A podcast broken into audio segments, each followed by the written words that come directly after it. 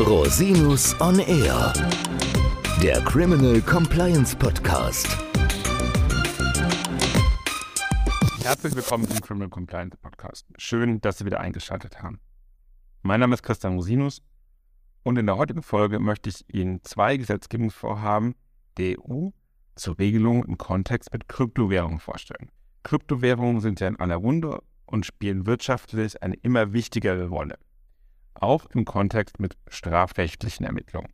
Da haben wir zum Beispiel in Folge 108 über das Thema Einziehung und Beschlagnahme von Kryptowährungen gesprochen oder auch über die Frage, ob das Entwenden von Kryptowährungen zum jetzigen Stand strafbar sein kann, können Sie in Folge 128 nachhören. Und wir haben auch schon über die Frage, wie man praktisch ermittelt im Krypto-Kontext mit Mal und Pinto besprochen. In Folge 142 können Sie bei Interesse da auch nochmal gerne reinhören.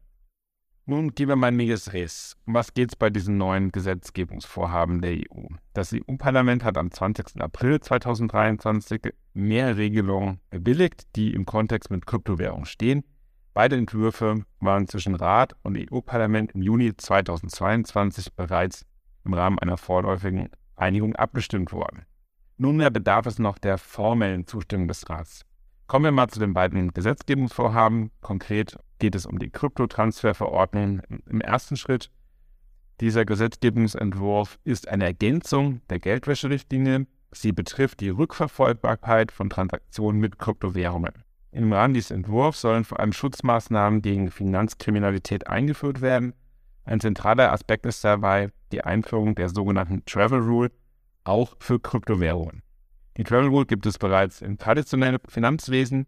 Sie ist durch die EU in der Geldtransferverordnung eingeführt worden. Sie verpflichtet Zahlungsdienstleister dazu, die Übermittlung von Angaben zum Zahler und zum Zahlempfänger während der gesamten Zahlungskette sicherzustellen oder zu gewährleisten. Die Travel Rule soll im Rahmen von Kryptowährungen für Transaktionen ab dem Gegenwert von 1000 Euro in Betracht kommen. Die Zahlungsdienstleister werden verpflichtet, die Übermittlung von Angaben zum Zahler und zum Zahlungsempfänger zu gewährleisten. Es sind jedoch nur Transaktionen betroffen, die zwischen zwei betreuten sogenannten Hosted Wallets getätigt werden oder zwischen einer betreuten Wallet und einer nicht betreuten Wallet, sogenannte Unhosted Wallets. Für Transaktionen, die zwischen unbetreuten Wallets stattfinden, soll die Travel Rule nicht anwendbar sein. Die Zahlungsdienstleister sollen darüber hinaus verpflichtet sein, die Daten zu überprüfen und verdächtige Transaktionen an die Financial Intelligence Unit zu melden. Der zweite Entwurf, für den das EU-Parlament grünes Licht gegeben hat, ist die sogenannte MiCA-Verordnung über Märkte für Kryptowerte. MiCA ist eine Abkürzung für die englische Bezeichnung Markets in Crypto Assets. Die MiCA-Verordnung soll einen harmonisierten Rahmen für den Handel mit Kryptowerten schaffen, die nicht unter die bestehenden Rechtsvorschriften im Finanzdienstleistungsbereich fallen. Durch die Verordnung sollen vor allem Verbraucher geschützt werden, indem verpflichtende Regeln für Emittenten und Händler von Kryptowerten über Transparenz, Aufdeckung, Genehmigung und Überwachung gesetzt werden. Die MiCA-Verordnung enthält auch einige Maßnahmen zur Verhinderung von Geldwäsche, Marktmanipulation und anderen illegalen Aktivitäten. Insbesondere soll die Europäische Wertpapier- und Marktaufsichtsbehörde ESMA nach Artikel 110 des Entwurfs ein öffentliches Register für nicht konforme Anbieter von Kryptodienstleistungen einrichten, die ohne Genehmigung in der EU tätig sind. Das Register soll mindestens den kommerziellen Namen oder die Webseite der nicht konformen Anbieter enthalten. Außerdem soll durch Artikel 91 der Verordnung ein eigenes Marktmanipulationsverbot für den Kryptomarkt geschaffen werden. Dieses Verbot muss dann noch durch die Mitgliedstaaten durchgesetzt werden. Die Mitgliedstaaten werden verpflichtet, angemessene Sanktionen für Verstöße hiergegen zu schaffen.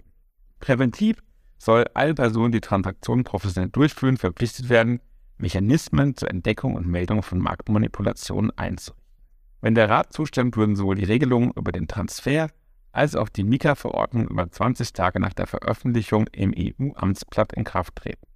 Die Mika-Verordnung soll jedoch erst 18 Monate später anwendbar sein, damit sich die wirtschaftlichen Stakeholder und die Behörden darauf vorbereiten können. Die Verordnungen werden im Fall des Inkrafttretens natürlich unmittelbar verbindlich.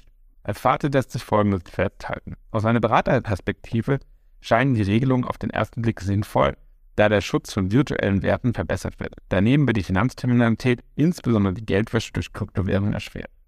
Aus einer Compliance-Perspektive lohnt es sich für die entsprechenden Akteure, diese Gesetzgebungsvorhaben weiter zu beobachten, denn zu der Know Your Customer Prüfung könnte in Zukunft auch eine Know Your Transaction Prüfung hinzutreten.